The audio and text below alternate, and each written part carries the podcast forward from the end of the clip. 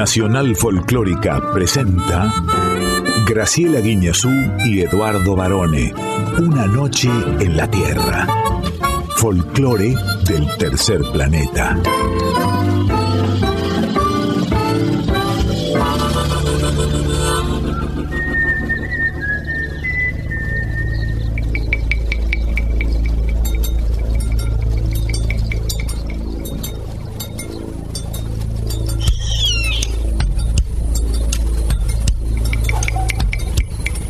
Ya es medianoche. Y el aire vibra con los sonidos de un planeta que respira música. Y así comienza nuestro viaje. Sol de los arenales. Regada en sangre de un bravo saihueque. Grito que está volviendo en su desbocado otro pehuenche. El cielo la honda noche se oye del viento la cenata.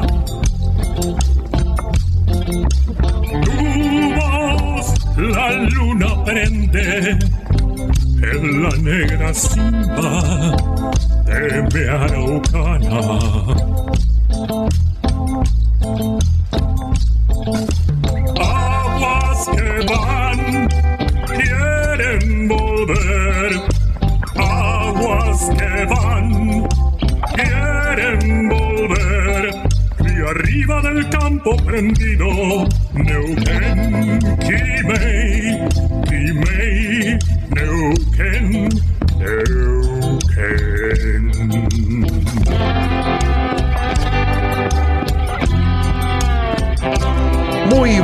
Medianoche, muy buena madrugada, tengan todas, tengan todos bienvenidos a otro viaje por el folclore del tercer planeta, aquí en Una Noche en la Tierra. Y la Tierra no sería el mismo planeta sin la presencia fundamental de la profesora Graciela Inés Guiñazú. Muy buena madrugada, profe. Muy buena madrugada, Lic Eduardo José Barone. ¿Cómo estás? Pero muy bien, contento, feliz. Eh, porque soplan vientos de cambio. Vaya que soplan. Sí. Vendavales. Han soplado, han Mm. soplado y resoplado. Yo me acordaba de, de aquella moraleja, aquel dibujito animado de Walt Disney con moraleja, que eran los tres chanchitos. Seguramente recordará usted que uno había hecho una, una casita de paja, el otro de madera el otro de ladrillos, porque era más previsor, y entonces se tomó más trabajo, ¿no? El que hizo la chocita de, de paja y el que había hecho la de madera, la hicieron rapidito, ¿no? y se pusieron a bailar y a tocar. Y el otro seguía trabajando, un chanchito laburante. Pero claro, cuando llegó el lobo a soplar, el único que se salvó fue el chanchito que había puesto los ladrillos. Ya sabía el chancho en esa época que hay que poner el dinero en los ladrillos, imagínese. Era todo un negocio inmobiliario lo que tenía el chancho. Era un chancho conocedor, decís Sí, vos, por claro. supuesto. Estamos en la previa de la Nochebuena, de la Navidad. Y bueno, ¿qué estoy hablando? El chanchito, del lechón, del cerdito, ¿no se come el lechón también? Se come lechón. Yo no. Sí. En ¿Usted mi no caso paso. lechón? Poder puedo, pero paso, no, no, me, no me apetece. Ah, Entre tantas cosas. ¿por que una no cuestión me vegana? apetece. No, porque siempre, no sé, cuando yo era pequeña solían poner el lechón ahí entero, con las orejitas, Con la, la, cabecita. carita. Ajá, Y a usted le daba pena. Sí, y una manzana en la boca. La verdad Sí. es que no, nunca me gustó y repudiaba mucho esa exhibición Sí. para mí obscena que se daba en la mesa navideña. Ajá. Por suerte, en mi familia lo fueron comprendiendo y eso desapareció. Pero me pasa con El muchos. lechón desapareció. Sí, la Sí. familia un poco también, te voy Claro. a decir. Humor negro en esta madrugada. Bueno, y mm, es verdad, estamos en vísperas prácticamente. vísperas de todo, sí. En vísperas de todo, sí. De las fiestas. ¿eh? Mm. Eh, y la mesa familiar, bueno, es tradicional. Determinadas comidas, sobre todo en estos países donde la Navidad se festeja en pleno verano, hay determinadas comidas que a uno lo hacen transpirar. Eso te iba a decir, cuando yo era pequeña también, se solía vestir las mesas navideñas con demasiadas comidas que tenían que ver con la inmigración. Mi abuelo era español, por lo tanto, había un montón de confituras y de embutidos que es imposible comer con 40 grados de calor. Y casualmente, el otro día, conversando con una nena de Sandro de Dominicana, de República Dominicana, me preguntaba si estábamos preparando todas estas estos manjares. Dije, no, acá hace calor. Hace calor. Y hemos cambiado esa costumbre que yo agradezco. Sí, yo tengo un tema con los embutidos. Eh, ya no me entra el traje. tengo que ponerme manteca primero para entrar. Estoy, Pero vos estoy te bastante embutido. ¿Te vestí de traje para Navidad o de Papá Noel? Pero igual me gustan mucho los turrones. Mm. Pero el turrón argentino, ¿no? Porque el, el- el turrón verdadero es el, el español. El español, digamos, sí. ¿no? Necesitas una buena dentadura, varones, Entre para y una billetera abultada. También, bueno. Pero a mí me gusta el turroncito de acá. Y me gusta el mazapán. Mm, A nadie le gusta el mazapán, a mí me gusta. Sí. Tiene una cosa muy rara, como si fuera que usted come una fruta de cera que está en el centro de mesa y se come eso. A mí me gustan las nueces, las Sí. castañas, Bueno, las ¿no? castañuelas. Las castañuelas también, porque Sí. usted es una verdadera fiestera. ¿A usted le gusta la fiesta? Sí, me, me gustan mucho las fiestas, es verdad, para celebrar, sea como sea y a como dé lugar y en el momento en el que nos encuentre de la vida, del país, Mm. del mundo. Sí, te gusta. Me gusta, sí. También le gusta a nuestra audiencia, si te parece, varones, que ya comenzamos a saludar y agradecerle, por supuesto, los mensajes que siempre, siempre, siempre nos hacen llegar a través de nuestras redes sociales. Sí, por supuesto. En el Instagram, arroba una noche en la tierra, FM 98.7. Y en el Facebook Una noche en la tierra. Mire qué fácil, hasta yo puedo encontrarlo. nos acompañan Quique Pessoa en la presentación artística. Esta noche una invitada especialísima, live, en vivo y en directo, como esas grandes estrellas de rock. Oh, que sí, ¿eh? así es ella. Una gran compañera en estas tres temporadas de nuestras noches en la Tierra con su columna con X de México. Es un honor tenerla en vivo a la periodista mexicana Anita Cecilia Pujals. que en breve presentaremos como corresponde. Sí. Y en los controles el mago Diego Germán Rosato. Que se le voló la antena. se, le, no, se le voló la antena. ¿De la día. No, no, de la casa. Ah. Dice que llamó a- para quejarse al, al proveedor. Dijo, pero señor, usted no tiene antena. Y bueno, se la llevó el viento. Antenas no hay. Pero- No hay muchas cosas. Antenas, Diego, por ahora tampoco. Nos quedamos como siempre hasta las 2 de la madrugada en Nacional Folclórica FM 98.7. Y como la música, querida profesora, hace sonreír al mundo, ya mismo comenzamos nuestro viaje navideño por Mm. Guatemala y México. Vamos a recibir a Gaby Moreno haciendo... Los peces en el río. La Virgen se está peinando entre cortina y cortina. Los cabellos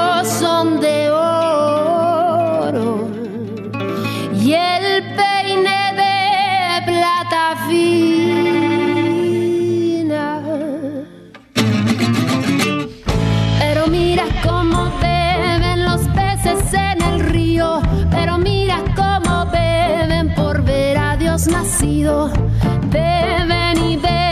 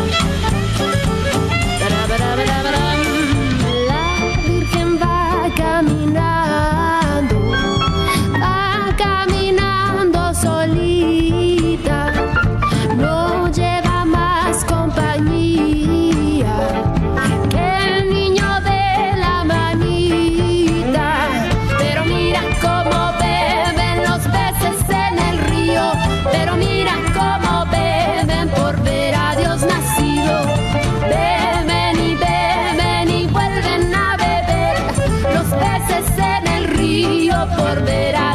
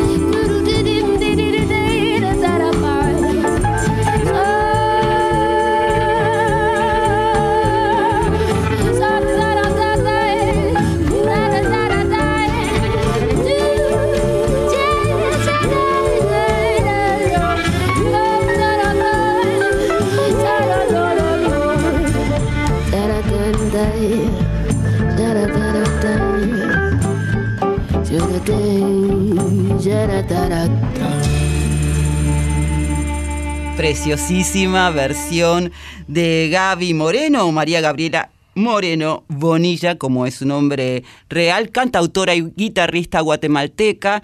Incluyó Los peces en el río en su disco Posada de 2014. Este villancico, varones, Uno de los más tradicionales. uno de los más tradicionales, tal vez la versión más famosa es la del asa de cera, pero esta, No sé si es famosa, porque Laza de Cela nunca fue famosa. ¿eh? pero muy popular esta versión. Pero es verdad que usted la conoció por Laza de Cela. Porque hubo alguien que seguramente dijo, mire, escuche esto. Esta es Laza de Cela. Siempre hay alguien que trae alguna novedad. algún Tengo momento. recuerdos, varones, de ese momento. eh, me la presentó varones, justamente. Hace muchos años. Que él pretendía que yo pudiera cantar esta canción que es preciosa. Sí, Eh, la hemos tocado. La ¿eh? hemos tocado Sí, juntos, sí, claro. sí. Pero como Gaby Moreno, con esa folcloridad que tiene en su voz y en su forma de interpretar, no hay. También es verdad que muchas veces, y en este caso también, le cambian un poco la letra. ¿eh? Mm, sí, se la buen villancico, autor anónimo, por supuesto, la letra va cambiando. ¿no? Cuando dice, la Virgen está lavando, ¿no? Que habla del romero, Sí, que tiende porque la está ropa contando la historia de la Virgen. Sí. También es conocida por una parte del estribillo esta canción que es Pero mira cómo beben y porque dijimos que era también un poco viajar a México porque si bien el autor es desconocido, es de origen español se supone, en realidad llegó para este lado del mundo cuando no, Anita tal vez después nos cuente por qué suceden esas cosas, Mm. vía México. Mire usted, ¿eh? Sí, bueno, siempre hay alguna relación con México. De hecho, en este programa, creo que después de Anita, yo soy la otra relación con México, por Mm. mi amor hacia México. Pero mm, en este caso, eh, a mí me gusta mucho esta versión de, de Gaby Moreno, pero es verdad que me gusta más la de Laza de Cela, que toca con ese grupo que le da como una impronta de música klezmer al Sí, villancico. lo que pasa es que para mí los villancicos, por definición, si bien pueden ser un poco nostálgicos, son alegres. ¿Usted iba cantando por las casas villancicos? Sí, cómo no. ¿Qué hacía? ¿Tocaba el timbre? ¿Golpeaba? Llegaron ya, los reyes eran tres.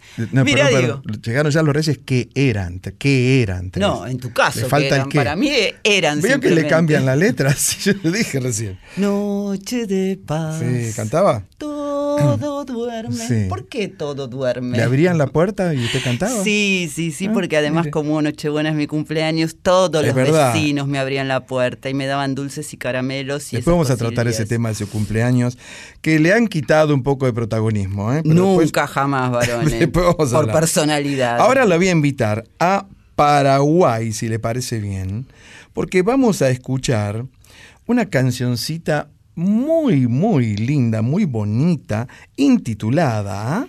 Navidad y Año Nuevo.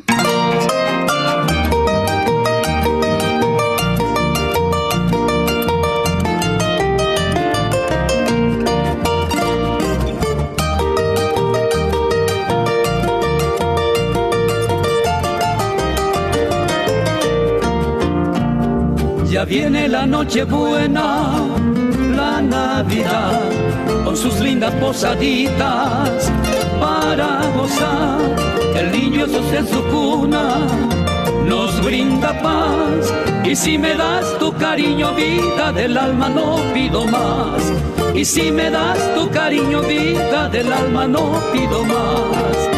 Qué felicidad en la Navidad en el Año Nuevo. Si conmigo estás, si me das tu amor en la Navidad y en el Año Nuevo. Qué felicidad.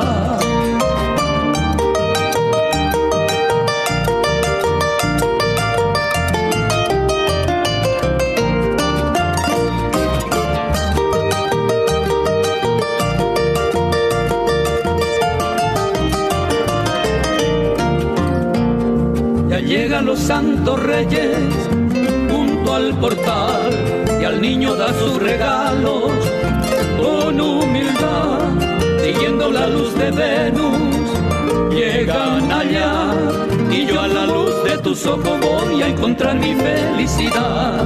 Y yo a la luz de tus ojos voy a encontrar mi felicidad.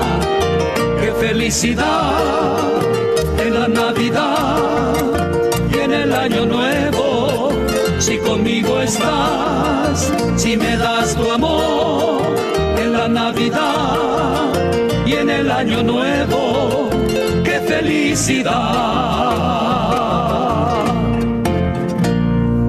Me encantan esas canciones, ¿no? Que tienen arpa. Yo el primer recuerdo que tengo musical en mi vida, yo era chiquito, era tan Mm. chiquito que dormía en una caja de fósforo, mire lo que le digo, ¿no? Varones. Era chiquito y mis hermanas vivíamos en... Entrabas, no estabas embutido en esa época. No, no, no, no, no, cero, cero embutir. ¿Perdón? Nada. ¿Por qué la chanza?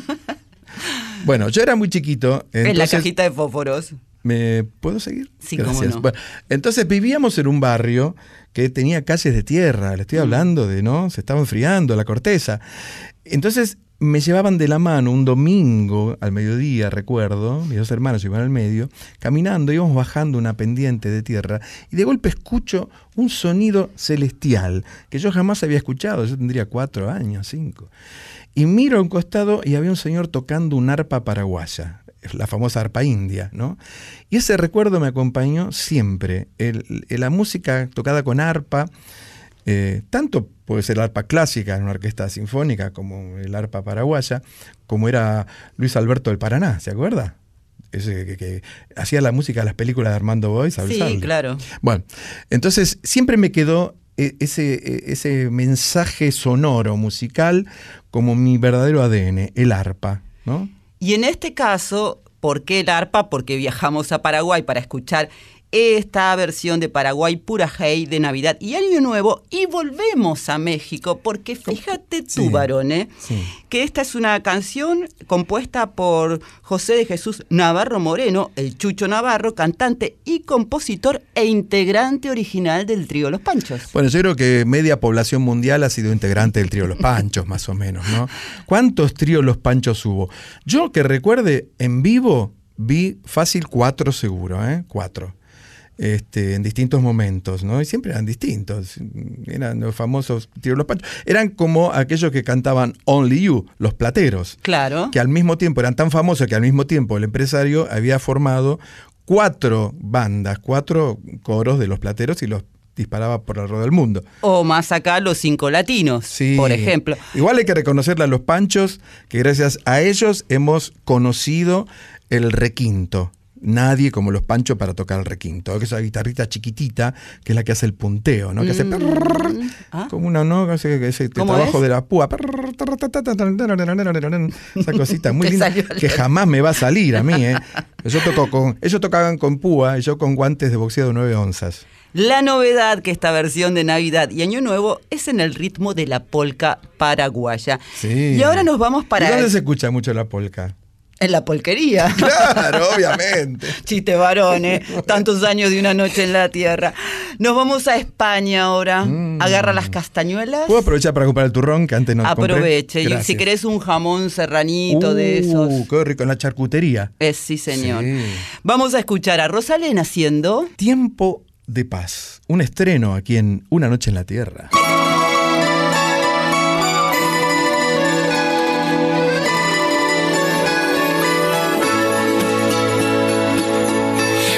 Repiquean las campanas. Todos juntos en la plaza, cucurucho de castañas huele a lumbre y a turrón. Se prepara el aguinaldo, ya se afinan las guitarras. Una coge su bandurria, otro coge su tambor.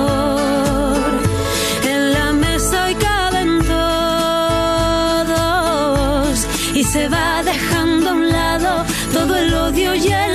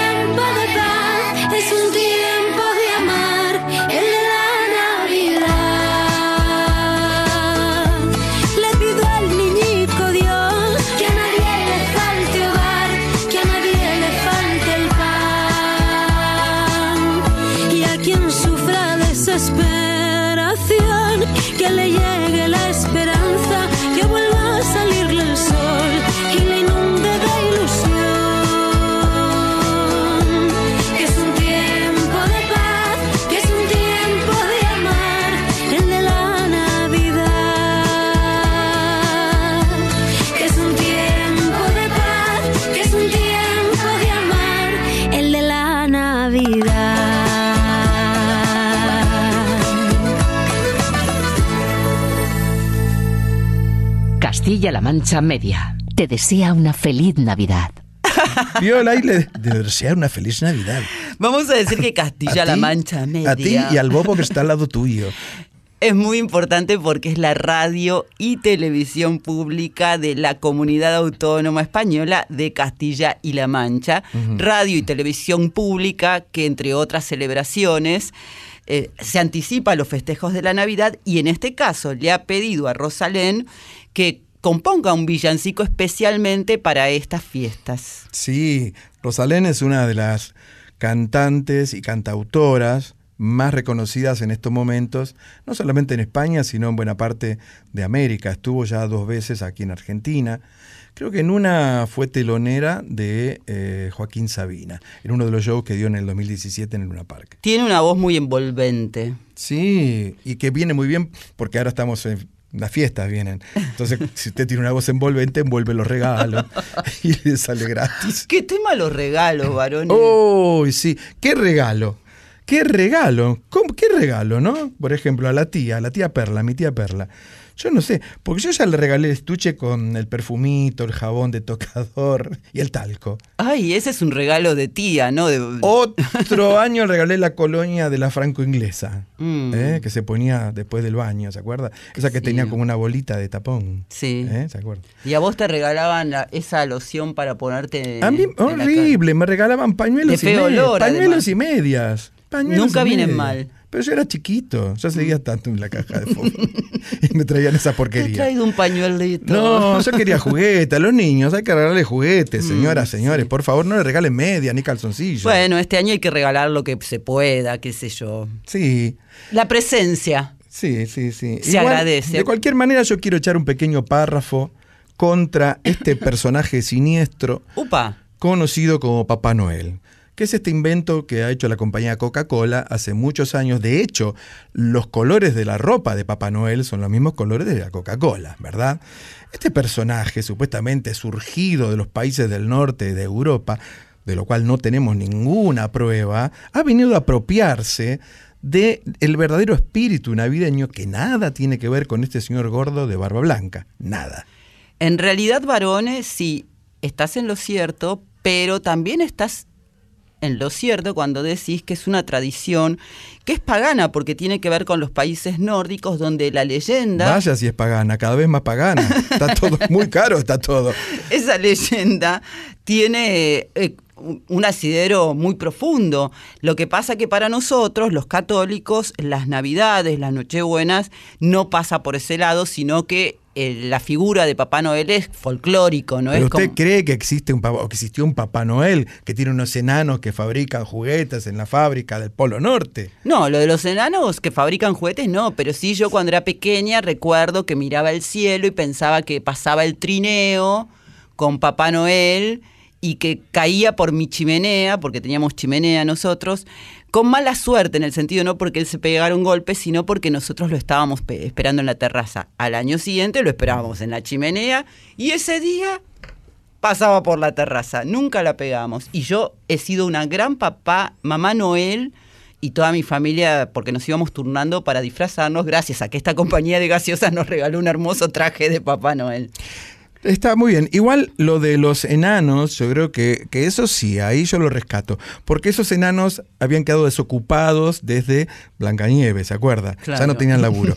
Vino Papá Noel y les... Y una vez al año. Sí, sí, sí. Y les dio un plan, ¿no? Le dijo, van a trabajar, van a trabajar con este señor gordo que está acá. Y el otro los puso a laburar noche y día, ¿eh? No es que se la llevaron de arriba los enanos, ojo. Pero está muy bien. Para mí hay que creer siempre. No, eso también, creer o reventar, pero es lindo creer, es lindo tener sueños y es lindo contagiarle a los niños y a las niñas de cada familia esas eh, leyendas o mitos que en definitiva hacen más alegre, con sonrisas, nuestras fiestas. Hablando de niños, pero más que nada de niñas, vamos a escuchar aquí que Pessoa y después viene la niña, la niña de México.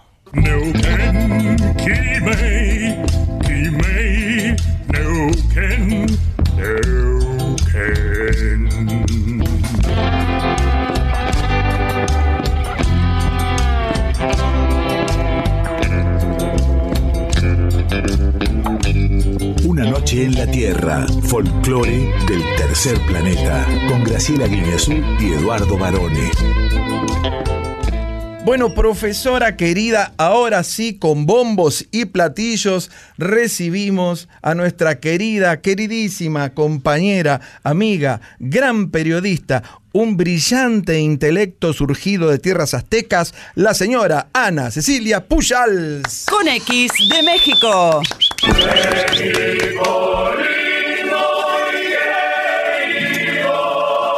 Pero qué recibimiento. La multitud hace la ola. Me, me siento en el Estadio Azteca. Anita, Anita, Anita.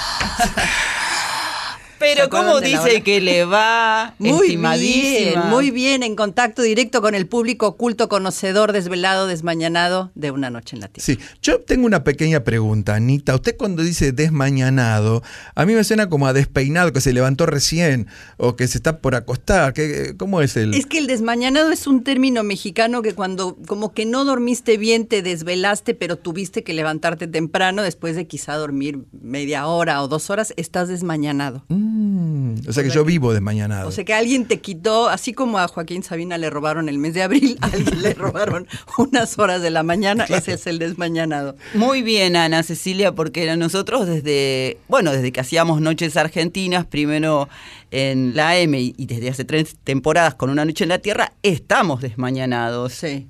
Pero son cultos y conocedores. Eso no se los quitó somos nadie. curritos curtos. Bueno, Anita hoy ha llegado a nuestro estudio Con un regalito. con un regalito. Mire, ¿qué nos ha traído? A ver qué hay acá. ¡Ay! Unas medialunas.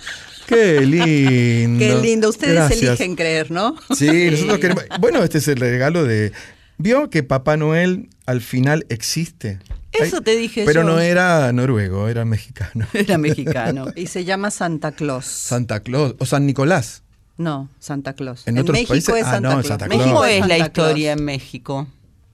No, no sé, llega Santa Claus, pero no, a ver, pero a, a diferencia de acá, que la gente se va a la terraza, a la chimenea, Santa Claus en México llega el 25 de diciembre, es decir, la gente se va, cena el 24, se va a dormir, niños a la Oh. cama, pero el 25 te despiertas y vas corriendo al árbol de Navidad o a la chimenea, donde quiera que hayas dejado tu cartita, y ahí encuentras tus regalos. O sea, nadie abre regalos, los niños no encuentran sus regalos, a lo que le pidieron a Santa Claus el 25, no nada que el 24 y corran a la terraza y a ver si pasa, no, no, eso no existe. Los niños se levantan y el 25 dicen, ay, sí me trajeron la muñeca, la autopista, el trencito, lo que sea. Pero sí lo de las cartitas, que no lo hablamos varones, es una tradición también. la cartita es básica. Yo no sé si la cartita, en verdad, de- eh, primigeniamente no era con los Reyes Magos, ¿no?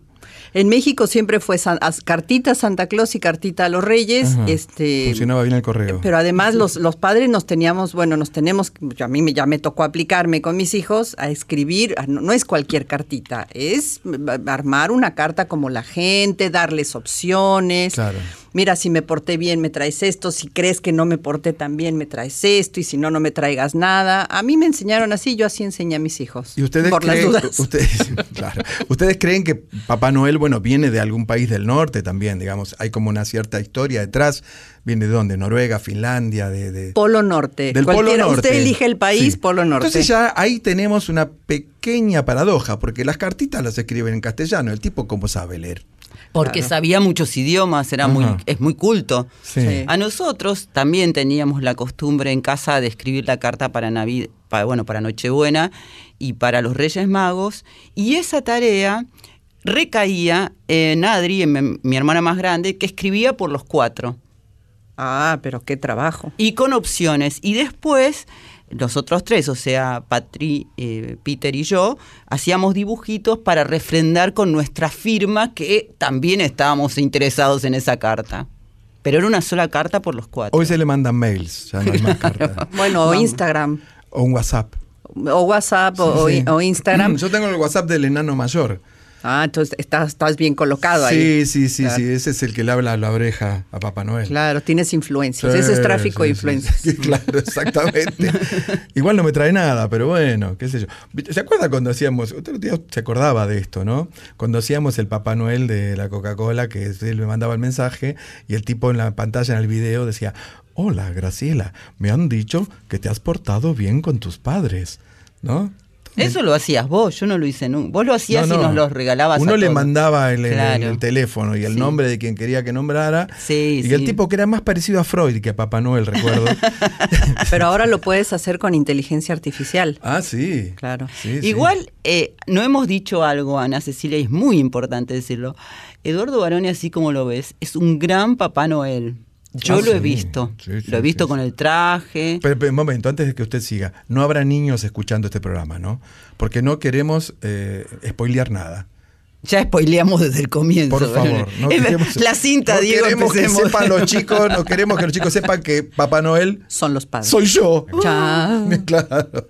Entonces, eh, sí, es verdad, yo eh, trabajé como Papá Noel. Y tengo un recuerdo, mucha gente trabajó de Papá Noel, por supuesto, en los shoppings, ¿no? Con el arbolito.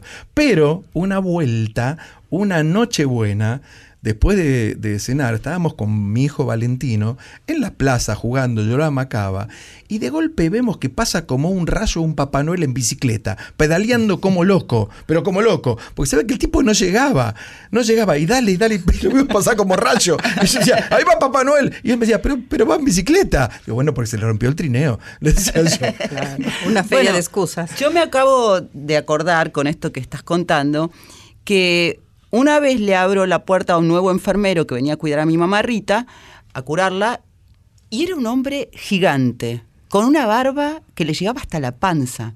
Javier se llamaba.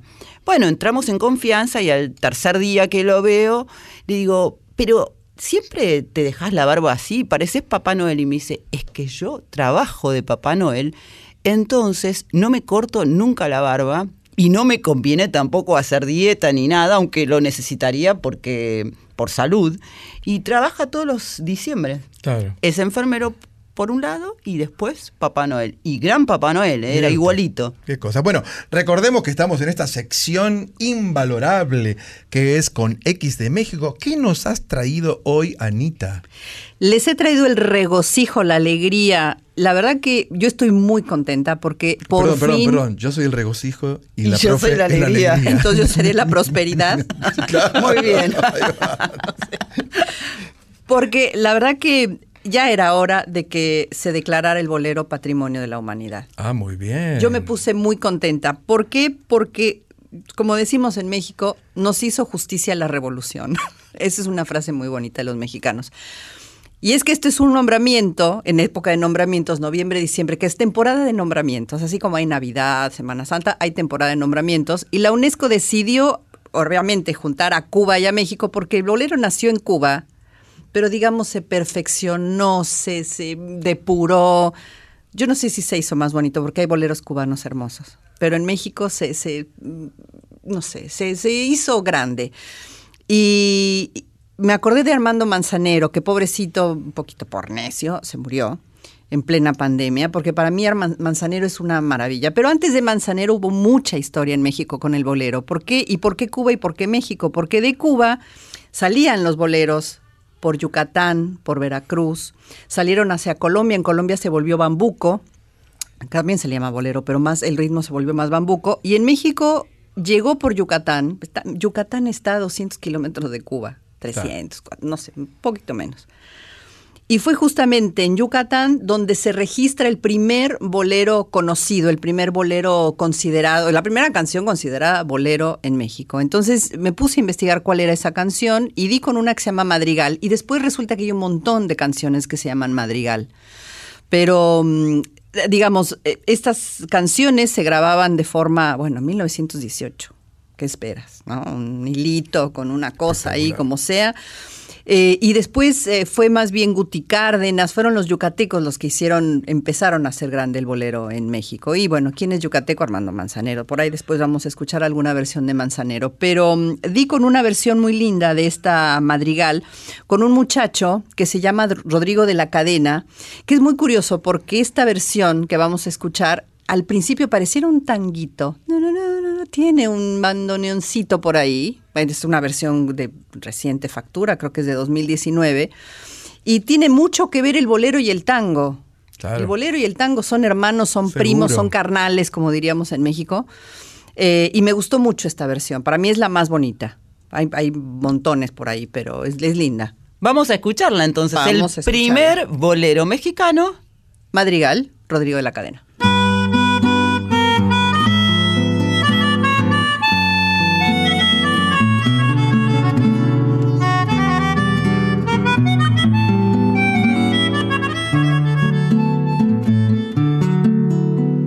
Dicen que en la retina del que ha muerto la última imagen retratada queda como el divino rostro de una hermosa en la delgada cartulina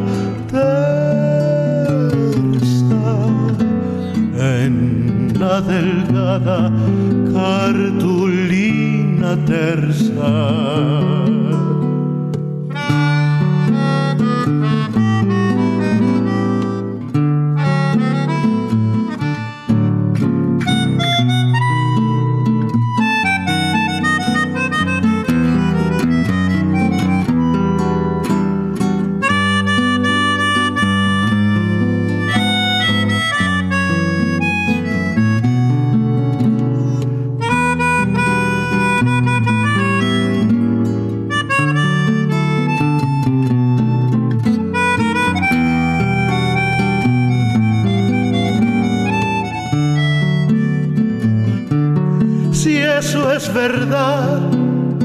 Cuando me esté muriendo, clava en mis ojos tus miradas tiernas para tener dos astros que me alumbren en mis noches debajo de la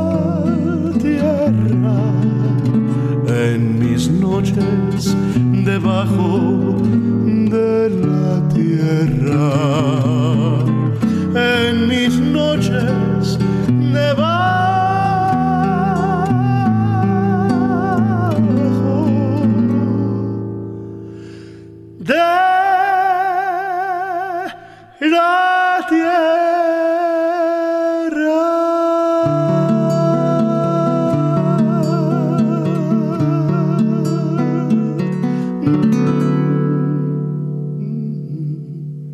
Este muchacho tenía serios problemas en la casa, en la escuela, porque dos por tres se le soltaba la cadena. Es como Diego de la Vega. Pero, pero canta muy bien, eso es verdad, ¿no? Muy bien, es joven además. Vos re- recién decías que esta versión era reciente y sí, es del 8 de agosto de 2018 en el Palacio de las Bellas Artes, que ya nos contarás qué es exactamente, en el marco del Festival Mundial del Bolero y en el centenario de Madrigal y por lo tanto del bolero mexicano, que se armó toda una comisión, un comité, porque así son los mexicanos, grandilocuentes. Para todo hay comité, comisión, eh, y claro, en el, en el 2018 cumplía 100 años este bolero, y es muy curioso porque no se le ha hecho justicia a Madrigal. Eh, eh, Guti Cárdenas, que fue el que primero hizo un bolero, que además ganó un concurso con ese bolero, es como que se le considerara el, el bolero el más popular o el primero, y, y no es verdad, es Madrigal. Y es precioso, por Es otra hermoso. parte. La letra es muy bonita y según cuenta la historia, eh, fue realizada en una hacienda, como corresponde. Me encantan esas historias. Claro, porque en Yucatán, eh, gran parte de la economía, Yucatán es un estado muy bonito, muy tropical, lleno de cosas muy lindas, pero no hay nada más que haciendas enequeneras. El enequén es una fibra que se usa para, para la fabricación de textiles y claro, la, la economía se basaba en lo que hacían las haciendas enequeneras. En las haciendas enequeneras se enamoraban, se separaban, había desplantes de amor, todo sucedía ahí. Y los boleros, es, en general la música, y eso me va a dar la razón, Barone, la música, las canciones son siempre canciones de amor. Pero el bolero tiene esa cosa de... ¿Qué, qué, qué tiene el bolero? No sé, es especial. Porque además, en general, el bolero apunta al amor, pero también a la ruptura. Al desamor, al abandono. El Por- que me has dejado. Por eso es primo del tango. Claro. No, pero no, pero no es tan, no es tan, como decimos los mexicanos, tan azotada como el tango. El tango, ay Dios mío, el tango es una tragedia. El bolero es, bueno, me vas a olvidar y yo te voy a olvidar y voy a seguir mi camino. Depende qué bolero, porque por ejemplo, Bueno. si escuchamos Llévatela, Es buenísima. esa se habla de un triángulo amoroso, muy particular, ¿no? Eh, llévatela. A mí me Cante, gustaba mucho cante, Javier cante. Solís. Bueno, eh, yo te iba a decir, hablaba, por ejemplo, eh, Escándalo. Claro. eh, otra como, espera, eh, hay otra, ay, espérate, ¿cómo se Sombras llama? también cantó. Son, bueno, Sombras, este, que bueno, que Sombras es un tango. Claro. No, es un tango este- de, de los hermanos, los que vivían en Campana, de, ¿cómo se llamaban? Expósito. Los expósitos, muy bien. Bueno, otro, otra versión es que el primer bolero conocido, popular, fue Naela o Naila de, de Chuy Rasgado, un oaxaqueño, eh, que es un dramón. Eh, y, y durísima. Y luego las de Cantina, Urge. Urge es, es una cosa. un es sí. Ah, para mí, Urge es la primera de mi lista de cantina, de boleros de cantina. Recuerdo, alguna vez nos lo has contado Es espectacular. Y es del mismo autor de, de, de Naila, Churrasgado. Bueno, habría que nombrar, nombraste los cubanos, ¿no? Bola de nieve. Hermoso. Desde ya, Bola de nieve. Uno de Pero, los tenía, grandes. pero los boleros cubanos tienen mucha más ternura, me da como más cálidos, más ternura. A veces el bolero mexicano es un poco más frío, eh, a la hora de las rupturas o de las desilusiones, pero cuando te dice Manzanero, contigo aprendí que te- ya sí quiero. Eso te iba a decir, a mí Manzanero me atraviesa mucho todos los boleros que compuso. Eh, eh, tal vez mi preferido es muy obvio, pero es, es Esta tarde vi llover. Es hermoso. Tiene una poesía. Y no estabas tú. Y no estabas tú. Eh, hay- tiene mucha, musicalmente hablando, ¿no? El bolero es una mezcla que incluso tiene algo de la música country de Estados Unidos y hawaiana. Mire lo que le digo, ¿eh? Si usted escucha el bolero celoso por los panchos, va a escuchar de fondo un instrumento típicamente country que es el pedal steel guitar. Que es el tuaño. el pedal steel, claro, que es como que va resbalando, ¿no? Que se llevó a Estados Unidos vía Hawái a principios de fines del siglo XIX, principios del siglo XX. Ahí lo utilizan los panchos en Celoso, que es un bolero del año 50 y monedas, 40 y 40, 50, 40 y pico 50. Este, entonces hay como toda una connotación, todas músicas eh, también que tienen que ver eh, por un lado, en la letrística, por supuesto con el drama, como estábamos diciendo, pero desde lo musical con los instrumentos de cuerda. Claro. El piano también, por supuesto, con el flaco de oro, ¿no? Este, pero, pero las cuerdas son fundamentales, las guitarras, ¿no? Esos sonidos típicos, el requinto que decíamos antes, ¿no? Es algo impresionante. Los tríos de boleros, que hubo muchos tríos de boleros, ¿no? Y saben que hay un dato curioso, el último cantante, eh, voz líder de Los Panchos, Rafael Basurto, vive en Buenos Aires. Claro, sí. sabía. Vive en Villa Sí, del sí, sí, Parque, sí, sí, una esposa divina argentina, que es además su manager, su representante.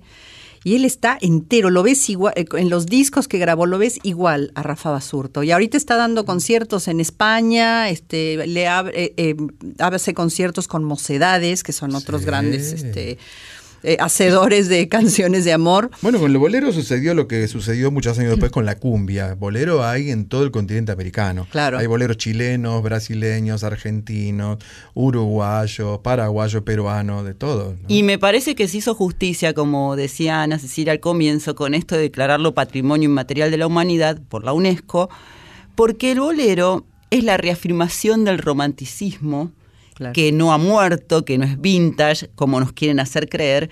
Y eso también tiene mucho mérito, por ejemplo, Luis Miguel, cuando retoma, eh, gran éxito además, su primer disco de boleros y después siguió, pero además se une a Manzanero y se produce ahí una magia que llega a generaciones que por ahí pensaban o denostaban o tenían mucho prejuicio contra no solo el bolero, sino el romanticismo. Sí, porque no está de moda ser romántico. Tres boleros predilectos. Vamos a ver, tres boleros predilectos. A ver.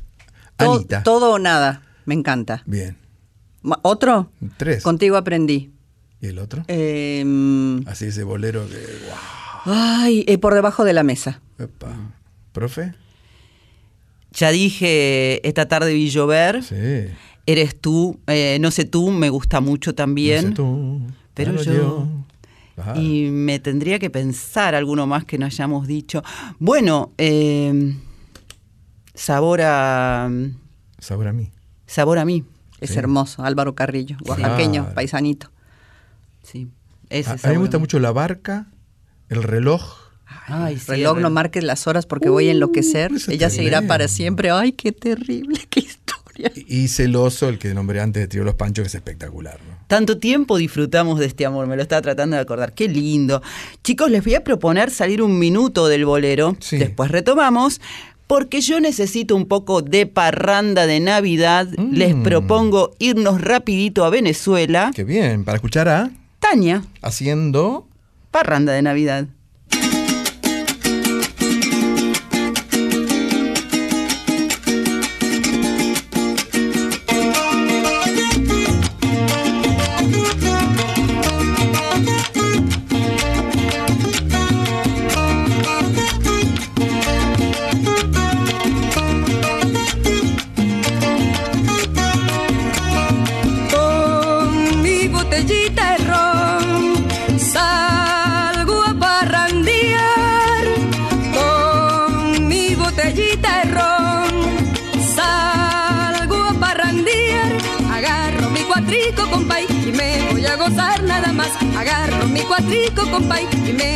Nada más. Son para gozarlas estas navidades, son para gozarlas estas navidades. Porque el año que viene se acaban los pesares, porque el año que viene se acaban los pesares.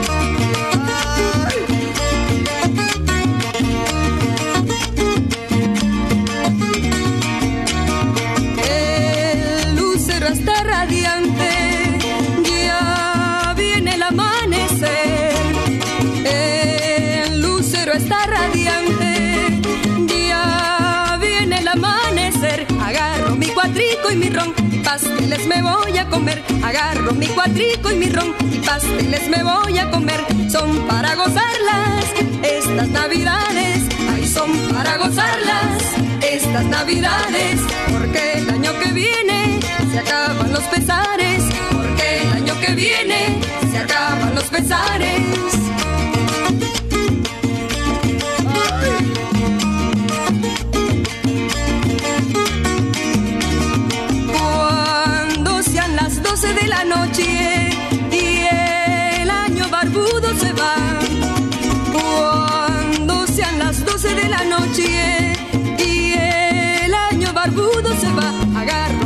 Cuatrico y mi ron y me voy a abrazar a mamá. Agarro mi cuatrico y mi ron y me voy a abrazar a mamá. Son para gozarlas estas navidades. Son para gozarlas estas navidades. Porque el año que viene se acaban los pesares. Porque el año que viene se acaban los pesares.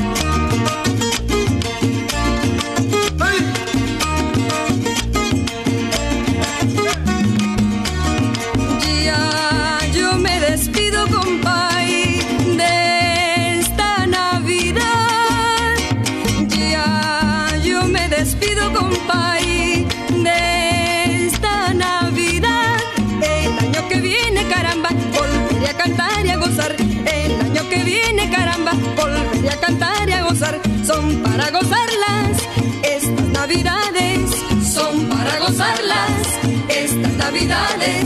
Porque el año que viene se acaban los pesares, porque el año que viene se acaban los pesares.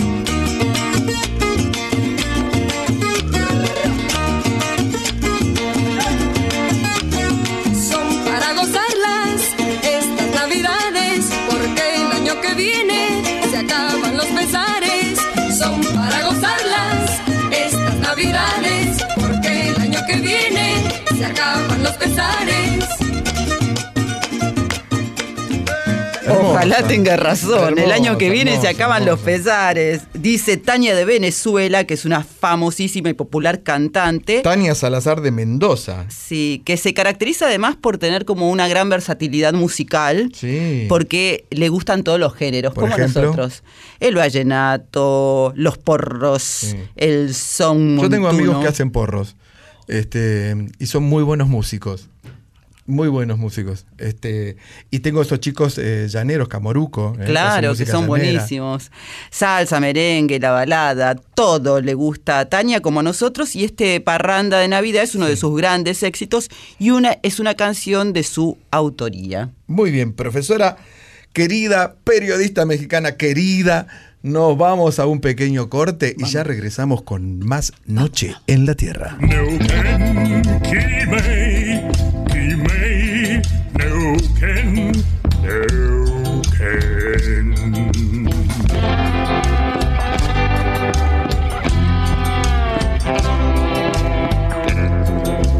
Bueno, estábamos hablando de las navidades. En la Tierra, que para mí, por lo menos, es un momento de Graciela Guineazú introspección. y Eduardo No es un momento de fiesta, ni es un momento para comer a, a- a lo tonto y pavo, ni para beber, ni emborracharse, ni nada. Varone, te voy a mí. desmentir. Son las dos cosas. No estés aquí diciendo algo que no es. No, no, perdón. Usted quizás no hable no hable por boca de ganso.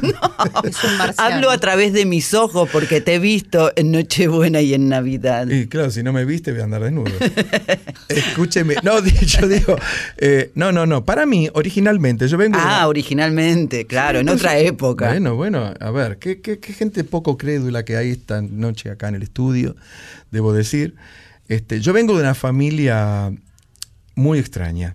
Mm, Eh, con razón. Papá era hombre, mamá era mujer. ¿Qué podía salir de esa mezcla, verdad? Éramos todos católicos. Éramos todos católicos. Entonces íbamos a la misa, a la misa de gallo. ¿eh? Además de que los domingos se iba a misa. El cura estaba de espalda y daba la misa en latín, recuerdo, ¿no? El padre Severino. Y después vino el padre Bruno. Ese era un poco más moderno ya. Se arremangaba la, la sotana y empezaba a los bifes con los alumnos del colegio secundario. Santa Rita, ¿eh? Seguramente ustedes recuerdan esta, esta parroquia ahí en Floresta. Pero bueno, entonces eh, yo acostumbrado a leer el Nuevo Testamento, en Navidad siempre elegía, elegía el de- de seleccionar eh, como algún pasaje que particularmente hablase del amor, de la solidaridad, de, de estar, de permanecer juntos y unidos. Y después sí, ya nos arrojábamos sobre los tomates rellenos con atún, los niños envueltos y otras delicias que había en la mesa en esa época. ¿eh? Pero yo siempre tengo recuerdo de la Navidad como una oportunidad de tratar de asir lo bueno de la vida, que es básicamente el amor entre los seres humanos, ¿no? Yo voy más allá con mi recuerdo. Nosotros íbamos efectivamente a la misa de gallo, que es el 24, y por eso siempre cenábamos tarde. Se nos juntaba Papá Noel, la chimenea, eh, los dulces, todo. Y eh, también íbamos a la misa de Navidad, por supuesto, al otro día. Pero además, en la misa de gallo teníamos como todo el combo, la familia. Rita, mi mamá, que era declamadora profesional, leía la primera lectura del Evangelio. Patri, Adri y yo estábamos en el coro y cantábamos, por ejemplo, la canción que hemos elegido para celebrar este momento en un ratito. Y mi hermano era el monaguillo, o sea que sí o sí no podíamos faltar. Haremos cinco actores fundamentales del desarrollo de la misa de gallo, pero era toda una ceremonia muy linda, muy linda, sinceramente. Nosotros éramos tan pobres que el gallo temía salir en la misa. temía salir, temía por su vida. Y Anita, en México, ¿cómo era esa? eh, la, fiesta con- más bien católica o religiosa? ¿Cómo era? Eh, yo me, me estoy acordando del villancico de los peces en el río, porque una, una empresa de, que hace eh, estos efervescentes contra las resacas Ah, sí. la usó como jingle. Pero mira cómo beben los peces del río. Bien, beben y bien. beben y vuelven a beber los peces en el río. Y tome. Sal de fruta. Eh, sal de fruta, el etcétera. alegre. No, este, perdón que tengo- me Claro. llevó este recuerdo. ¿Por qué? Porque en México hay, hay tantas fiestas, o sea, se, se, se tomó una, una tradición venida de España, que es eh, pedir posada, que a partir del 17 de, de diciembre, todos los días, que en España se llaman novenas, en México se llaman posadas. Del 17 al 24 se hace una fiesta todas las noches pero es una fiesta en la que los normalmente los vecinos o grupos de amigos se organizan para hacer una parte de la fiesta son los peregrinos y otra parte son los que dan posada. Entonces se elige una casa, llegan los peregrinos, entonces traes un pesebre en la mano con los peregrinos y, pides posada. Y hay todo un formato para pedir posada. Yo, los peregrinos, bueno, los, posaderos se meten ahí a su casa, puerta cerrada, los peregrinos se, van con su pesebre y empiezan a cantar. En el nombre del cielo os pido posada, y no puede andar mi esposa amada. Y entonces contestan los dos de la posada. Aquí no es mesón, sigan. a-". Y siguen durante media hora, pide posada, no le doy posada, hasta que de repente los, los peregrinos dicen, ella es la reina del cielo, y traen su vientre al Salvador de la humanidad. entren, entren santos peregrinos, y, y empieza la fiesta. Y eso es durante siete días. Claro. Todas las semanas. Después de pedir posada, se agasaja a los peregrinos con, obviamente, comida, bebida, qué sé yo, se rompen las piñatas. Y siguen las fiestas con bailongo, con cumbia, con ya es un, un acabose. Esto se solía hacer normalmente entre vecinos. Ya, digamos, las condiciones de seguridad de las ciudades han cambiado tanto que ya se hacen más como te invito a una posada en mi casa y son mis amigos y nos dividimos en dos y hacemos el- todo el, el acto. Pero, pero suele eh, haber toda esa celebración. El 24 ya es una celebración, una posada como más familiar, o por ahí pases una posada con tus amigos, qué sé yo, y después cena, cena con pavo. En México hace frío, estamos hemisferio norte, Claro. es otro clima, quizá en los lugares de la costa que hace un poco más de calor se coman otras cosas, pero normalmente es, es eso, pavo, bacalao, romeritos con mole, es una cosa, pero lo más rico no es el 24, es el 25, lo que se llama el recalentado. Claro. Pero el recalentado, hay gente que lleva pan a tu casa. Por ejemplo, tus tíos que fueron a cenar y que vuelven el 25, traen pan, que en México se llaman bolillos o teleras, lo que es lo que vendría siendo el, el pancito de acá, la baguette, qué sé yo. Y se hacen sándwiches o tortas. ¿Se acuerdan de las tortas del chavo que eran de pan? Sí. De- con jamón. Bueno, estos se hacen con bacalao, con pavo. Y son las tortas más ricas del mundo. Es más rico que la cena ¿Qué de Navidad. está dando? Nosotros también teníamos esa costumbre y tam- le agregaban un asadito hecho en mi casa de Florida que como veníamos de mi cumple, en realidad sé, primero que mucha de la familia vivía por Florida, pero quienes no vivían hacíamos esa posada que vos estás diciendo, no sé, nos eh, dormíamos todos encimados, con colchones en el piso, sino frazadas, y vos cuando te despertabas ibas literalmente pateando gente, que era tu familia, digamos. Claro. Eran grandes fiestas que se hacían. Una verdadera gloria. Sí, señor. Vamos a escuchar uno de los temas más lindos, famosos, queridos de la Misa Criolla, que fue compuesta en 1964 por Ariel Ramírez, una enorme obra de este compositor argentino, en la versión de Los Fronterizos. ¿Te gusta, varones? Por supuesto, aquí llega. Gloria.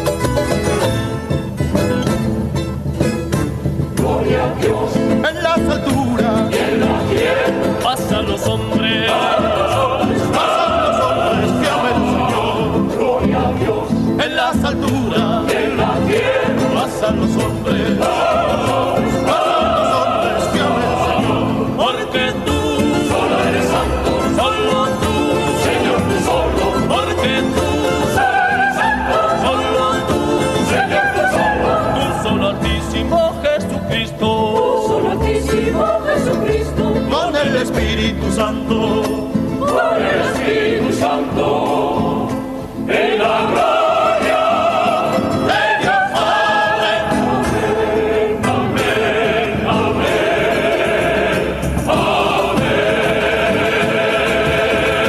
Bárbaro esa, esa manera de tocar el charango, ¿no? Esa- yo tenía un tío que tocaba el charango, era, era bárbaro porque tenía un poquito de Parkinson en la mano. Entonces le daba el charango rapidito, era. Qué bárbaro. La introducción de Jaime Torres es tremenda. Esta canción, ¿ves? Eh, Gloria, nosotros la cantábamos en el coro. No nos salía tan parecida, pero bueno, hacíamos lo que podíamos, ¿no? Sí, y es verdad que este es un disco que junto con una docena de otros discos estaba en casi todas las casas. Sí. En todos los hogares estaba. Eh, En el tuyo también, Anita. ¿Sabes que mi mamá la ponía todos los 24 de diciembre, nos ponía la misa criolla? Mira. Es- fue- fueron mis primeros acercamientos con la Argentina, ¿eh? O sea, Qué ponía bueno. eso y decía, ¿y eso de dónde es o qué? Era tan ajeno a lo que era la música mexicana de, de esa época. Claro. Mi mamá ponía su disco, iba al, al tocadiscos, ponía su 33 Claro. y ponía la misa criolla. 33 y un tercio, caía la púa. 33 y un tercio. Y lo más bonito además es cómo se ha, Ramírez se las ingenió para mezclar distintos ritmos que tienen que ver en este caso con la cultura de nuestro país, pero también de Latinoamérica, y ahí está el carnavalito, y hay un poco de samba y de chacarera. Es preciosa realmente esta versión que escuchábamos, es del 11 de marzo del 67, en la Catedral eh, Alemana, con Ariel Ramírez, las voces de los fronterizos, bueno, ya lo mencionamos, el charango de, Ariel, de Jaime Torres, la guitarra de Luisa Mayo. La verdad es que es una versión muy bonita la muy, que hemos elegido. muy, muy linda. Todo el disco, todo el disco Mm. es hermoso. Es uno de esos discos que se escuchan de pe a pa. Sí, varones, muy frase bien. de pe a pa. tú, sí. ¿No? ¿Cómo, No se, tiene- cómo se dice de pe a pa en México? No, hay un de, de- de- de bote a bote, de tal a cual. de- No, de nada, no me Que no acuerdo. tiene desperdicio, No tiene varones. desperdicio, Como no, todo. no tiene desperdicio, y ahora vamos rápidamente a España, si somos Ana Cecilia, Joder. para escuchar un combo encabezado por el niño Rafael, que llega para decirnos, varones, que... Que contigo todo el año es Navidad, tía. Ah.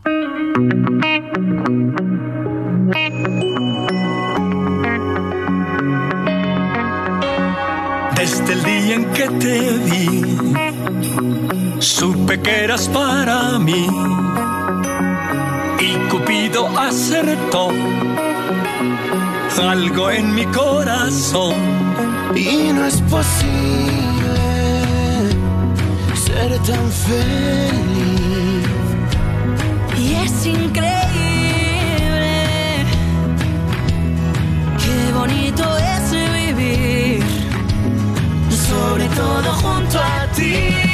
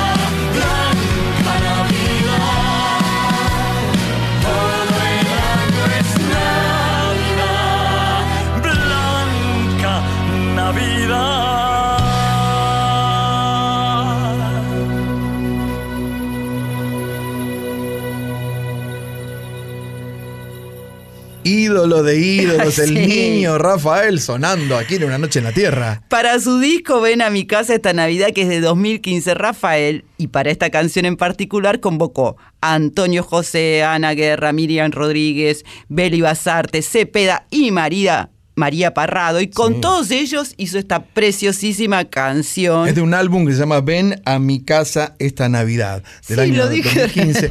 No, pero yo lo que quiero decir que yo... A te- reforzar lo que yo dije. No, no, pero eh, ¿quiere- ¿puedo terminar? Que es Sí. un disco que yo tengo.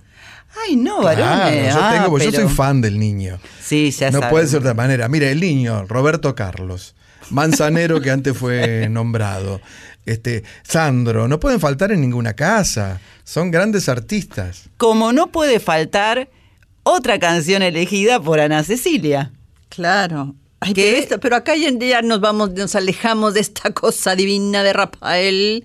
Mi hermano, mi hermano cantaba canciones de Rafael cuando era chico. Qué bueno. Se ponía un jersey negro Sí. y se ponía en medio del, del living. ¿Qué pasará? ¿Qué misterio habrá? Puede ser mi gran noche. Tan, tan, tan. Bueno, está, está la Pero vos película. le decís Rafael. Ah, pero es un Yo chiste. también, entre, yo es, un, también, es un también. chiste Ah, entre ok. Rafael y yo. Bueno, está la película de Alex de la Iglesia. Muy, mi, gran, noche. claro. Espectacular. Hay Sí. que verla. Hay que verla, se las recomendamos. Te corté la inspiración. Porque me- íbamos a hablar de una canción de Armando Manzanero, Sí. pero era tan bonito pensar en Rafael. El día que te conocí, Armando Manzanero con Cristian Castro, eh, ¿por qué elegí esta canción? Porque primero porque adoro a Armando Manzanero, tuve el gusto de conocerlo, fue mi vecino, Armando Manzanero. ¿Cómo que fue Jódeme. tu Fue mi vecino? vecino. Un, dos, tres. Jódeme. Ponele. Yo vivía en la calle Cerro del Hombre, así se llamaba mi calle, y él vivía en Cerro del Hombre tantito más adelante, y con su hija Marta íbamos al secundario juntas. Martita Manzanero, divina, ahora vive en, en Yucatán. Con lo cual yo lo veía al maestro de vez en cuando, divino, y después lo volví a ver acá. Y nos abrazamos, y ay, usted era mi vecina, era un tipo tan amable, tan amable. Es de verdad una de las personas más educadas que conocí en mi vida, fue Armando Manzanero. Qué tipazo. Y, Y qué, de- pro- qué productor, además, ¿no? Un productor, pero el tipo, un- una intuición, eh, eh, una paciencia, una visión de las cosas. Increíble. Eh, y educó a todos sus hijos, este, eran gente educada, divina, amorosa. Bueno, quiso que Juan Pablo fuera cantante y de hecho hizo unas cosas eh, Juan Pablo, pero no era Manzanero. No, no, era no. Juan Pablo y era divino y todo, pero, pero Manzanero. El apellido Manzanero. nomás. Nunca los hijos de van a ser iguales. Bueno, Sí. hay excepciones, pero en este caso que no. Pero, pero un, un tipazo. Y, mm, Bueno, y sí, elegí. usted ¿eh? está hablando de Jesús. Sí, claro, es una excepción. Bueno, bueno, sí. Hay, hay algunos Ese que sí. Pero, por ejemplo, hay tantos Hablando- otros hijos de famosos que no lo son.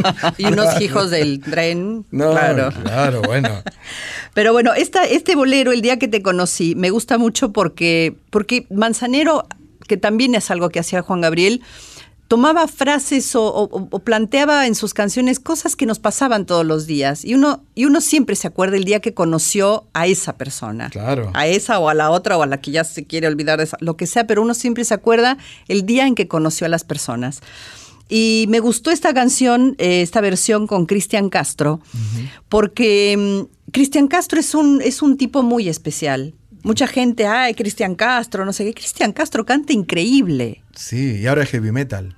Pero es heavy metal, es Sí. lo que le pongas. Cristian Claro. Castro, yo lo que le admiro a Cristian Castro es que es un tipo que se divierte con todo lo que hace. Sí, No lo ves así tenso, que vas a grabar con no sé quién.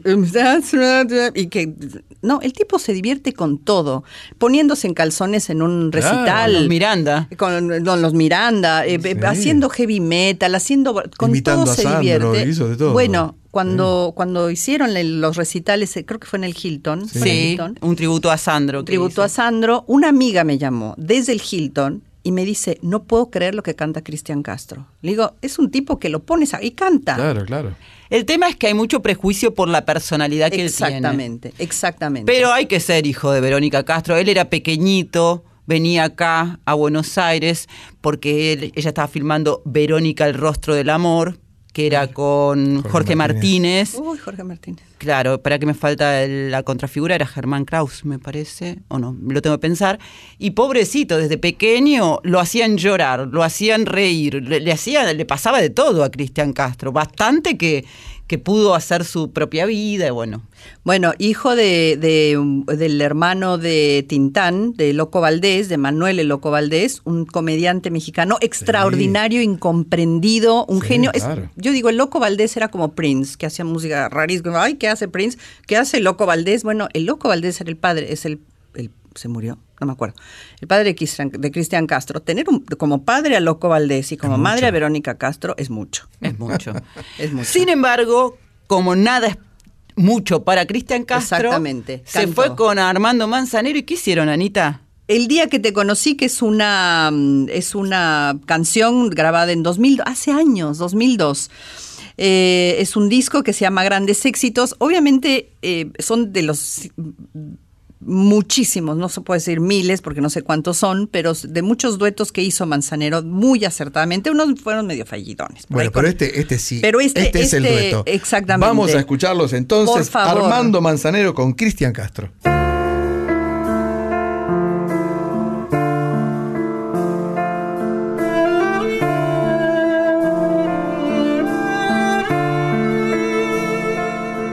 el día que te conocí, el mismo en que a ti me di. sube al carrusel de mi universo y al calor de un tierno beso a mi mundo te invité. El día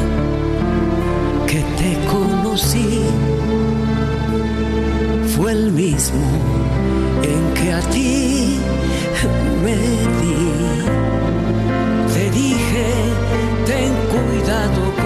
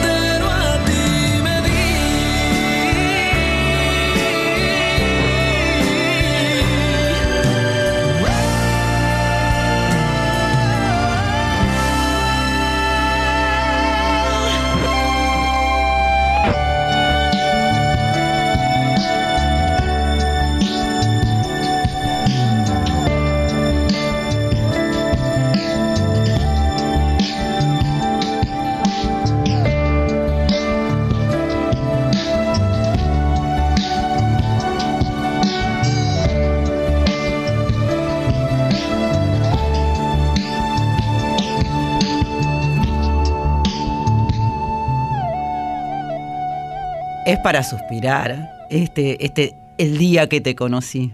Es hermoso, es hermoso por, justamente por esa frase que dice, bueno, te acuerdas del día que conociste a las personas.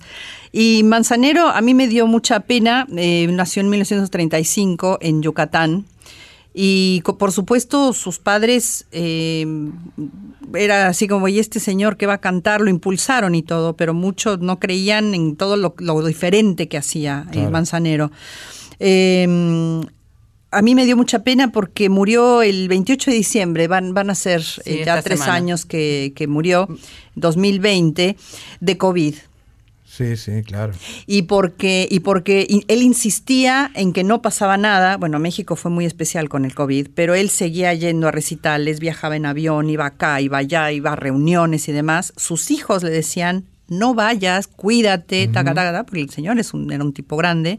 Sí, claro. Y se terminó enfermando y se terminó muriendo. Y es es una cosa de que da, da coraje, como decimos en mexicano. Sí, la semana que viene se cumple un nuevo aniversario de Así su es, muerte. así es. La verdad que con esos esta tarde de ver que dijiste hace rato, el contigo aprendí, adoro, adoro, es una, ay, qué cosa tan bonita, te hoy te extraño, qué cosa. Pero cómo se puso con los boleros. ¿Cómo se puso? Hasta las dos estamos aquí en una noche en la tierra en la folclórica, los tres. No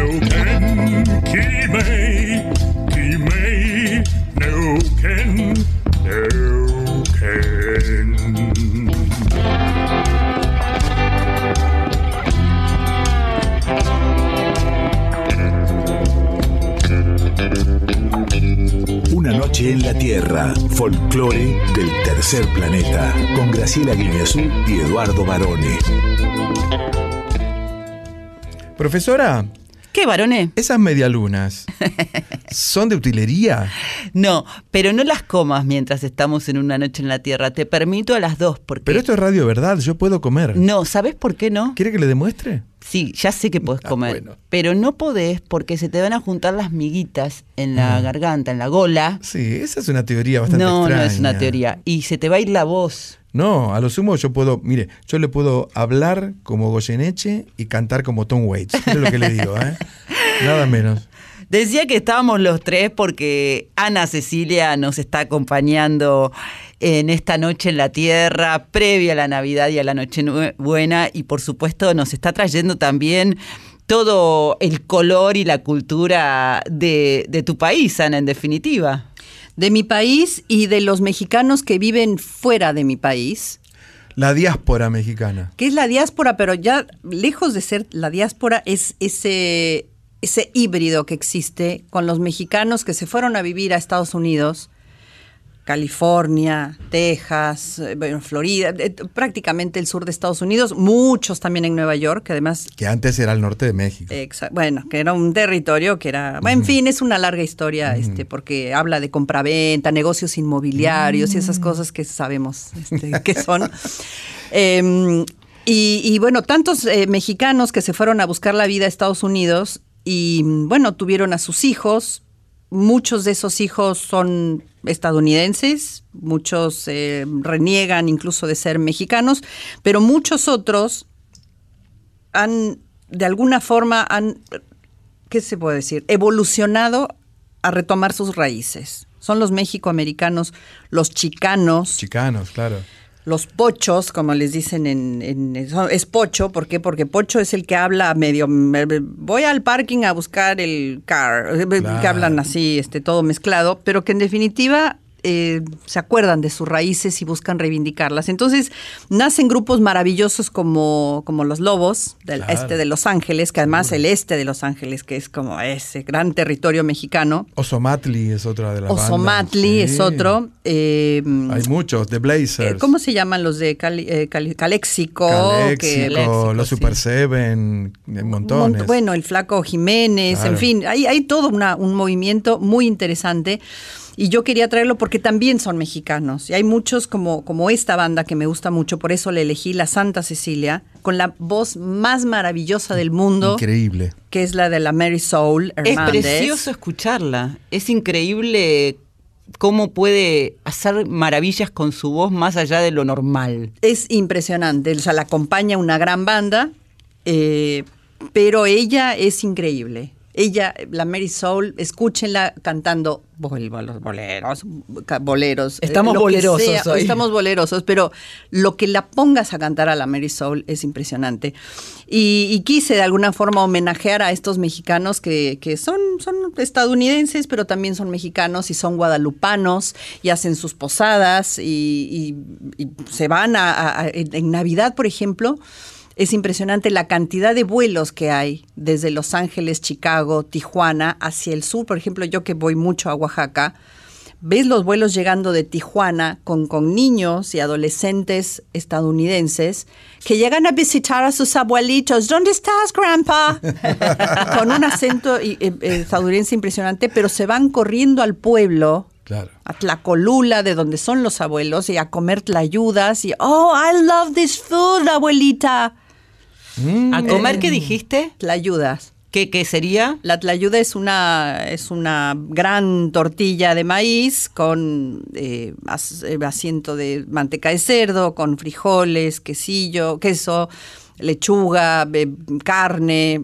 Livianito. Sí, bien así como las fiestas de Navidad. del- Yo me comería una porción mientras escuchamos a esta banda que para mí, realmente cuando lo trajo Anita dije, sí, estos son los que a mí me gustan. Llega la Santa Cecilia para hacer... México. Americano.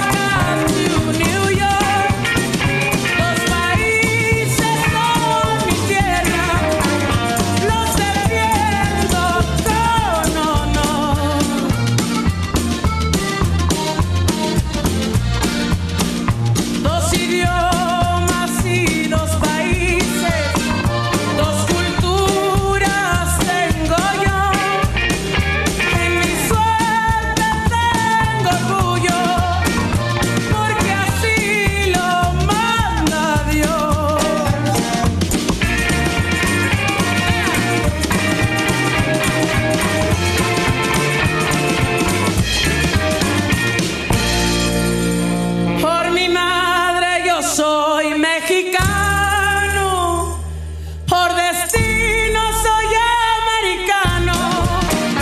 Yo soy de la raza de oro, yo soy México americano. Yo conocí, eh, bueno, me gusta mucho la versión de los lobos, claro, eh, que la hacen todavía más cumbia, un poquito más cumbiambera, digamos. Pero esta versión es espectacular, muy, muy buena, muy linda, muy linda. Y el video muy bonito que está grabado El video, en una-. El video es hermoso. Sí. en un lugar, sí, un sí, diner, ¿no? Que, que se, que así se llama. En un- está en el centro de la Ciudad de México, este, pero es un clásico, ¿no? De, de un lugar de, donde se junta la gente y bueno. Sí, un bar con eh, las mesadas y que te sirven el café ese feo negro. Y, eh, café americano, Lavado. café americano, o sea, bueno, pero espantoso. porque es tan lavado pueden tomar mucho, porque si fuera el café que, que hacemos acá, se mueren. No, no, pero hay- hay- al segundo eso es una cosa que, que de, de México no me gusta, que tomen café americano. A mí me gusta el Mm. café de a de veras. Claro. Está bien, bueno. Café, café. Bueno, México Americano, justamente esta canción lo que tiene es que representa lo que estabas vos comentando recién, como esta cruza de culturas que tiene que ver con la migración, con la inmigración, con padres, abuelos y cómo mantener las costumbres a pesar de que estés en otra parte del mundo. Tal cual. O sea que ya tu, tu cultura es viviendo en otro país y teniendo otra educación, eh, que, que vuelvas a la raíz y esto depende de tus padres, depende de tus abuelos, depende de un montón de cosas. ¿Eso te pasó a vos cuando viniste acá a la Argentina hace tantos años? Porque más allá de, estar aquí, vos a tus hijos les has tran- transmitido todo el amor por tu cultura, las costumbres y, todo lo que tiene que ver con lo que vos viviste, cómo te criaste. Sí, bueno, eso es, es, algo natural. Creo que los, los mexicanos en general, cuando, cuando migramos, eh, siempre tenemos eso. eh, eh, nuestra cultura vive con nosotros y se las inculcamos a los chicos y el Día de Muertos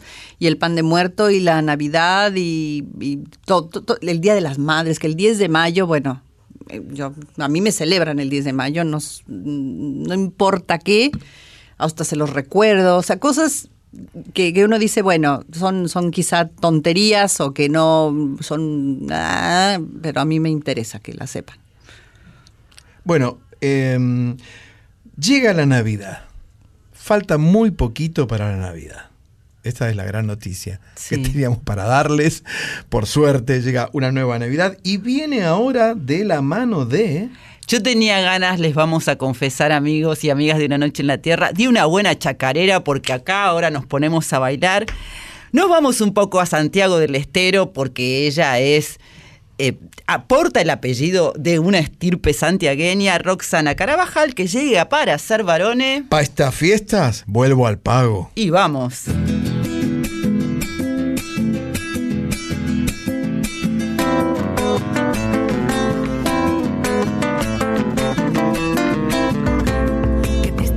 Es estar lejos del pago donde se nace, cuando diciembre se puebla de villancicos en navidades.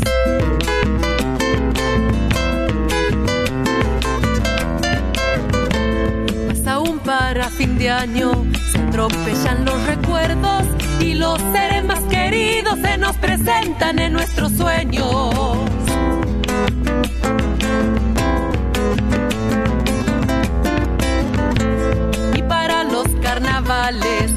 Canto del vidalero desata nudo de ausencia de una promesa de amor eterno. Basta fiesta, vuelvo al pago antes de la noche buena. Quiero estar junto a mi mamá para cantarle una chacarera.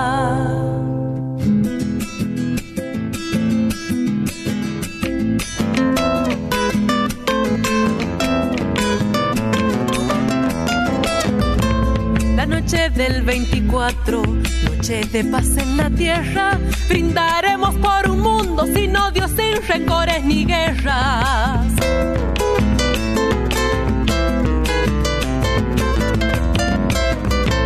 El 31 con cohetes, el alma de cara al cielo, el pecho lleno de augurios, recibiremos al año nuevo.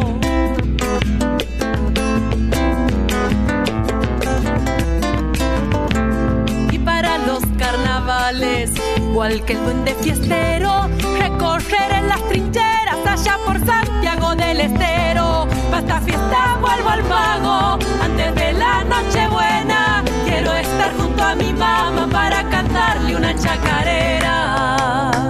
Linda la chacarera, ¿eh? Y qué bien que la baila usted, profesora. ¿Cómo le sale la chacarera, eh? Le sale la chacarera, le sale un ojo, le sale todo.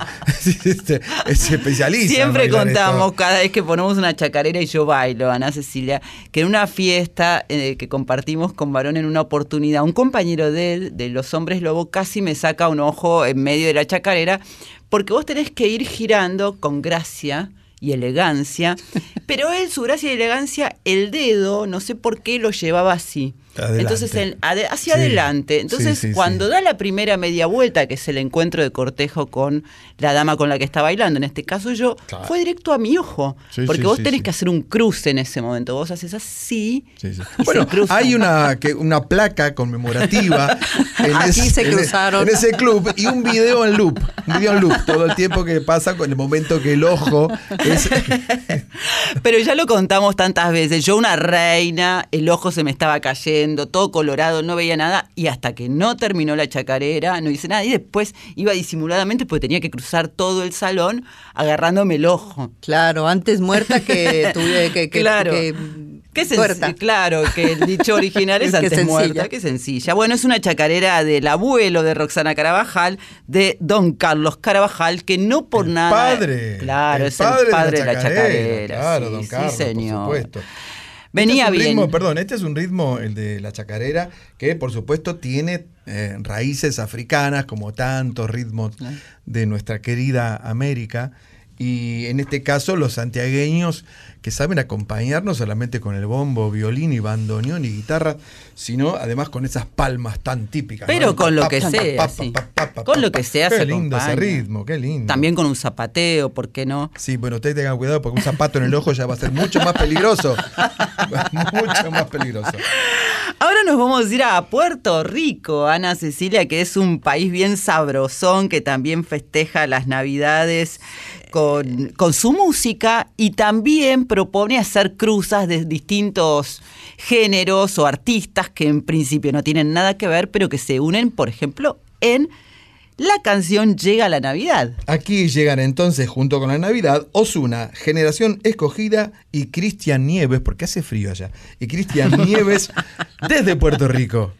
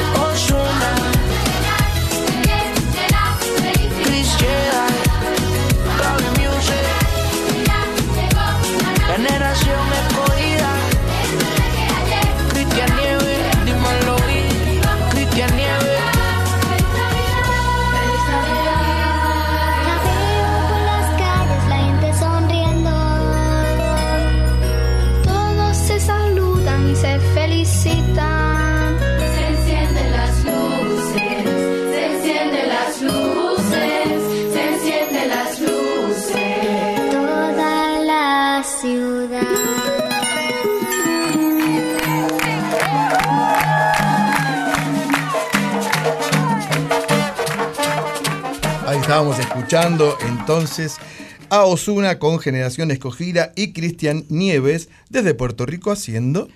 Llega la Navidad y llega realmente la Navidad. El próximo domingo es Nochebuena, el lunes es Navidad y nosotros nos encontraremos en la próxima medianoche ya despidiendo por supuesto la Navidad porque la noticia, varones, Sí. Es que ha llegado a su fin esta noche en la Pero Tierra. todavía falta un poco, no me saque con un gancho como hace siempre. Porque tengo ganas de despedirnos como ¿Usted hace corresponde. esto también con Papá Noel? Cuando le Sí. trae el regalo lo saca con un gancho. Le dice, ya terminó con Papá Noel. El tipo se No, va no. acongojado, vuelve al polo Tiene un norte. trato especial, Papá Noel. ¿Eh? No, bueno, eh, yo recuerdo, ya que estamos en la folclórica, recuerdo una pequeña anécdota de los Beatles. Escuche esto porque es sensacional. Resulta que, como todos saben, John Lennon era bastante miope, no veía. Se juntaban en la casa de Paul McCartney a componer canciones, ¿no? Durante todas las noches se juntaban ahí. Entonces, cuando John volvía con el auto a su casa, pasaba por la puerta de la familia Williams y claro, pasaba como a las 12 de la noche, después que, que volvía de grabar con el otro, y veía que estaban jugando al brillo en la puerta de la casa a las 12 de la noche, con frío, diciembre. Entonces otro día Lennon le decía, escúchame, ayer pasé por la casa de los Williams, 12 de la noche, estaban jugando al brillo en la puerta. No puede ser, le dice el otro. Sí, sí, seguro que los vi. Graban de nuevo, vuelve a la casa de esa otra noche, pasa por la puerta de los Williams y estaban los Williams jugando al bridge en la puerta. Entonces se lo cuenta nuevamente a Paul McCartney y dice, tengo que ir como saber esto. Van, y cuando llega, claro, mira bien y dice, Paul le dice, mira, mira, no eran los Williams, era el pesebre viviente que pusieron los Williams, porque estaban en Navidad. Y el tipo veía que estaba jugando al bridge. Esto puede pasar, ¿eh? El niño Dios llevaba la mano, ¿no? El niño Dios iba ganando, iba ganando sus porotos. Bueno, llega la Navidad, esto es muy lindo, esto Muy es muy lindo, lindo, sí. es un buen momento para volver a nacer.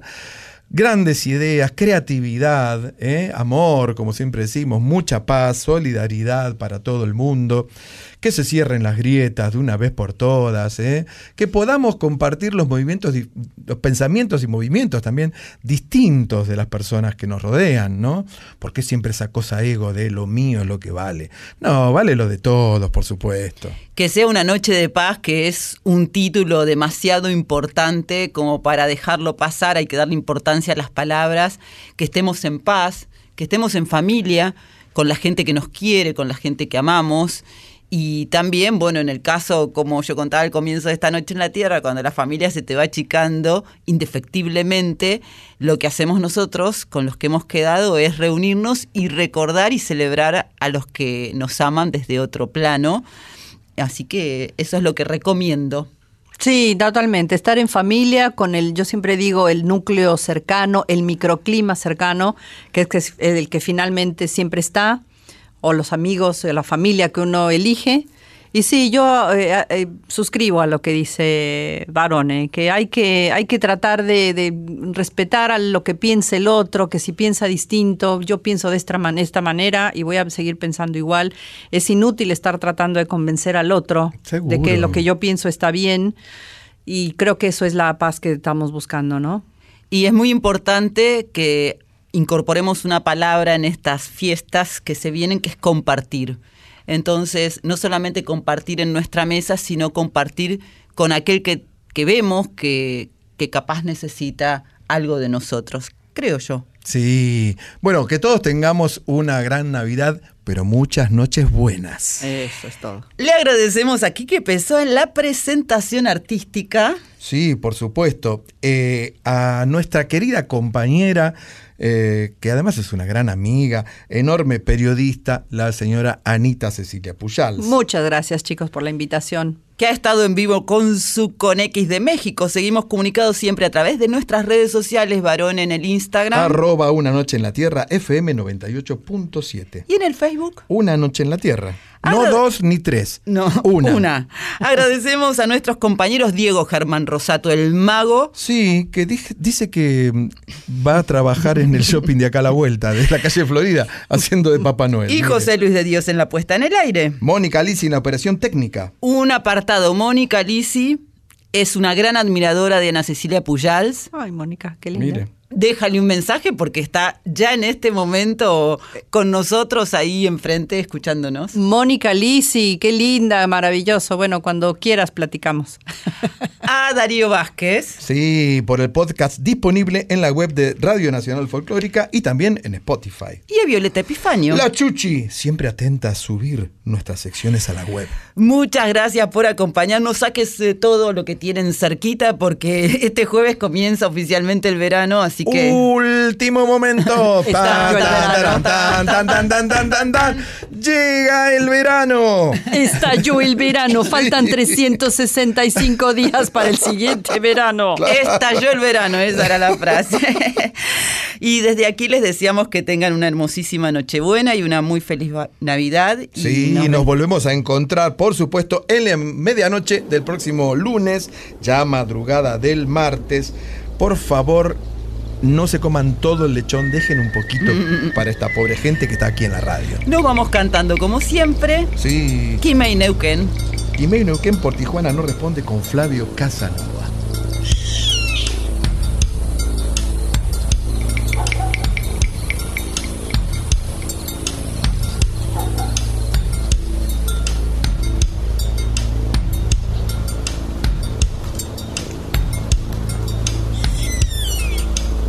Sol de los arenales, regada en sangre de un bravo saehueque. Grito que está volviendo en su desbocado otro pehuenche.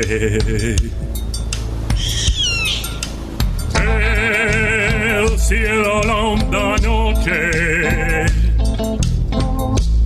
Se oye del viento la serenata. Tu voz la luna prende en la negra simba de mi araucana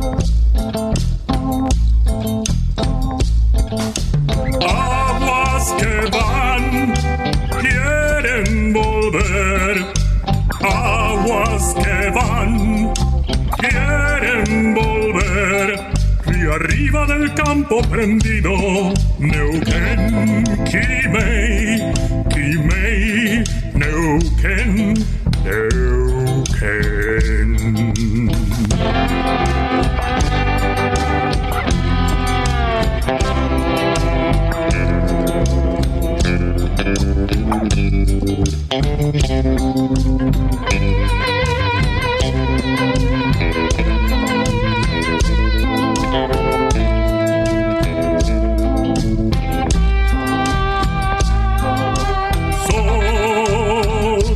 se está gastando en piedras lajas y turbias corrientes. Beso la sombra india que vuelve crecida de un sueño verde.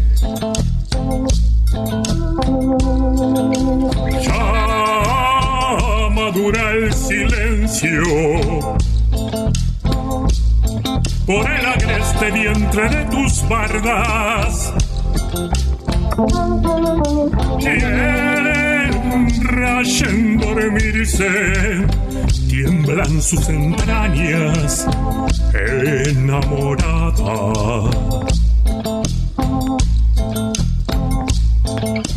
Aguas que van,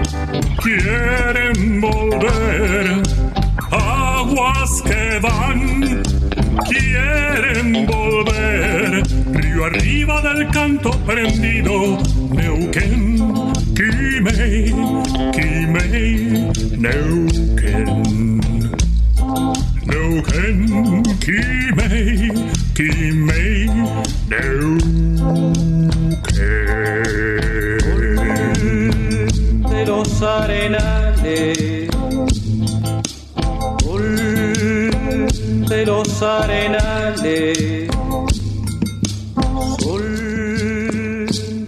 de